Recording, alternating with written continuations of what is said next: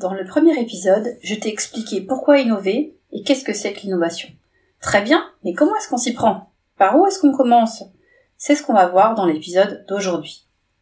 Bienvenue dans Innovation Tonic, le podcast qui donne du peps à ton activité. Tu es patron d'une TPE ou d'une PME et tu ne sais pas comment t'y prendre pour te lancer dans l'innovation? Tu es au bon endroit. On va parler de tout ça ici et de bien d'autres points encore autour de l'innovation pour les petites structures comme la tienne. Je m'appelle Marie-Laure Jourdain et je suis experte en innovation.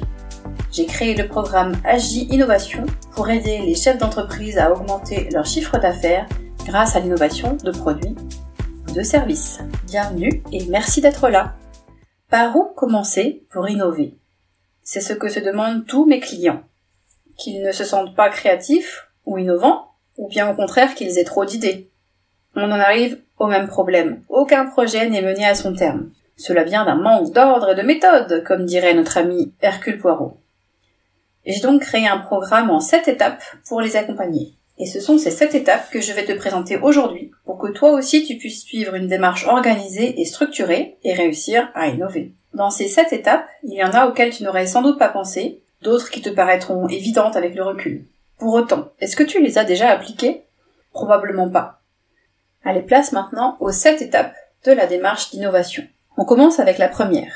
C'est le pourquoi et comment, qu'on pourrait aussi appeler mission, vision et valeur. Et là, les personnes qui m'écoutent, qui s'y connaissent en communication, reconnaissent tout de suite de quoi je parle.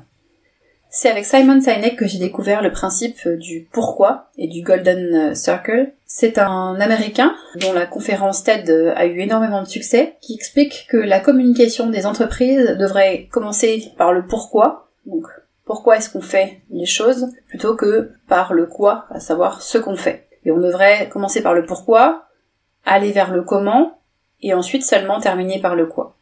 Certaines entreprises comme Apple sont connues pour avoir ce type de communication. Donc revenons à nos moutons. Le pourquoi, à savoir la vision. La vision de votre entreprise, la vision du projet sur lequel vous travaillez. Pourquoi est-ce que c'est important de la définir? Et d'avoir une vision forte. Définir une vision forte, c'est choisir avec qui on travaille, pourquoi on travaille, quand on travaille, dans quelles conditions et dans quel but. C'est s'interroger afin de définir un projet qu'on adore, qu'on s'imagine porter et développer durant de nombreuses années, avec énergie, motivation, confiance et ténacité. C'est vrai pour ton projet principal tel qu'il est aujourd'hui, mais c'est aussi vrai pour toutes les évolutions que tu vas faire, tous les nouveaux projets qui pourraient se greffer sur le socle principal. Donc toutes les innovations auxquelles tu es en train de penser là maintenant. Pourquoi est-ce que c'est important? Parce que tu as besoin de préserver l'alignement entre ton projet de départ et les choix qui seront faits par la suite. C'est essentiel de s'interroger sur la vision, à savoir comment est-ce que tu vois ton entreprise dans 5 ans, dans 10 ans. Qu'est-ce qui est important pour toi? À quoi est-ce que tu n'accepteras pas de déroger? Avoir une vision forte, c'est tout simplement avoir la ferme et intime conviction que le projet doit exister et qu'il doit se poursuivre pour ne pas lâcher à la première difficulté. on en revient à ce que je disais tout à l'heure. J'ai plein d'idées, mais je vais jamais au bout. Je ne les mène pas à leur terme, donc je n'innove pas. Ça commence déjà avec la vision. Ne pas lâcher à la première difficulté, malgré aussi les critiques ou les conseils de personnes prétendument avisées qui ne sont pas concernées et que tu vas bien entendu recevoir. Mais c'est aussi savoir faire évoluer le projet lorsque c'est nécessaire. Si tu sais pourquoi tu fais les choses, tu sais ce qu'il faut conserver dans ton idée, ce que tu peux te permettre de modifier lorsque tu as des retours sur un projet qui n'intéresse pas les clients. Quels sont les bénéfices qu'on retire du fait d'avoir établi sa vision?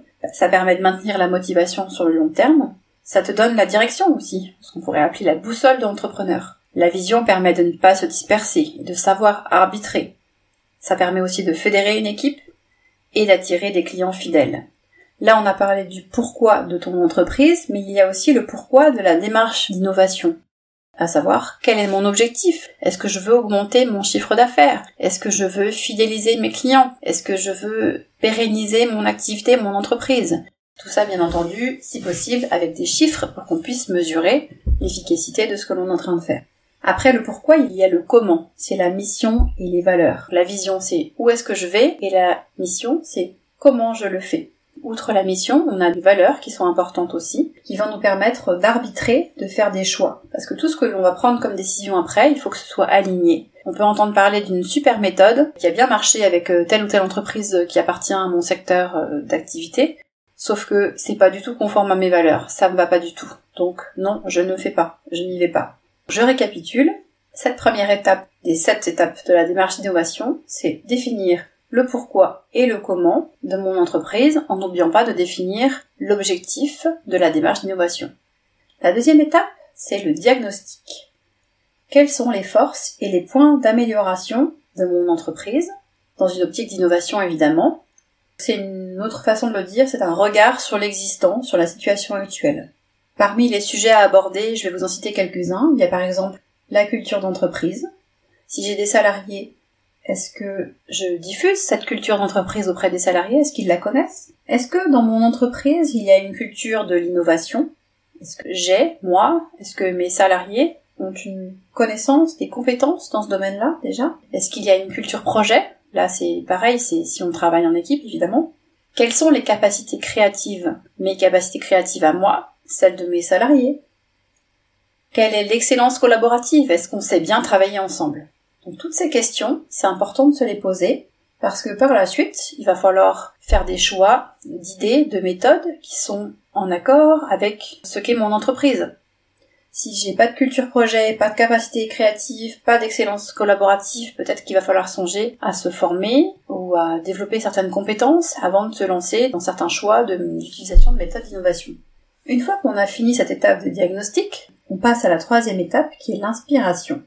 Il faut savoir que lorsqu'on dit je n'ai pas d'idées ou mes équipes ne savent pas générer des idées nouvelles, des idées qui sortent des sentiers battus, en général, on a toujours affaire à l'un des deux problèmes suivants, voire aux deux. Le premier, c'est que la façon de générer des idées ne respecte pas les principes de créativité. C'est-à-dire qu'en général, on fait le tri des idées trop tôt. Donc on s'auto-censure au moment de l'émission des idées, on s'auto-censure parce qu'on élimine déjà des choses qui nous paraissent pas possibles, euh, pas nous correspondent, trop difficiles, etc. Et donc on se prive de beaucoup d'idées vraiment originales où on arrête trop tôt le processus de génération d'idées. Ça c'est la première situation. La deuxième, c'est celle qui m'amène euh, à parler d'inspiration, c'est que pour pouvoir produire des idées nouvelles, on a besoin de ressourcer sa créativité. C'est un processus qui est très connu des personnes qui font de la création artistique, mais c'est tout aussi vrai pour la créativité dans le domaine de l'entreprise.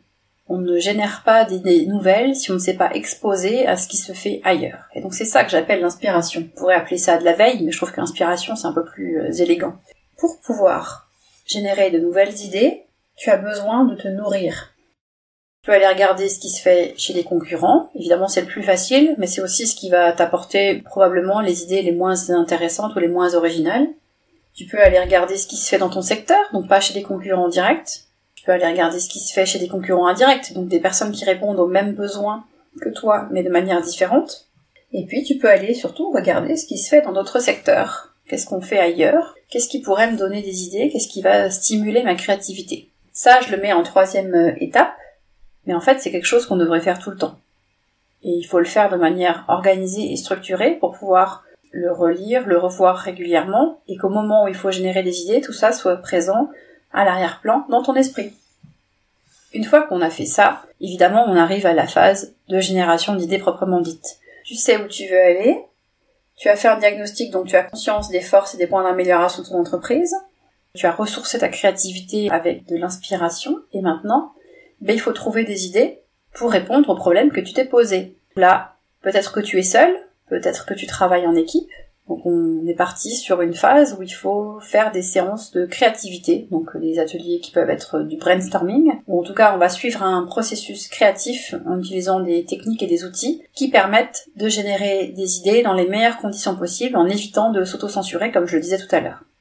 Une fois que cette phase est terminée, on arrive à la cinquième étape qui est ce que j'appelle la confrontation ou la résolution. Alors pourquoi est-ce que j'ai appelé ça confrontation? En fait, tu as suivi un processus jusqu'ici en quatre étapes, la dernière étant de générer des idées. Il va falloir faire du tri par rapport à ta problématique de départ.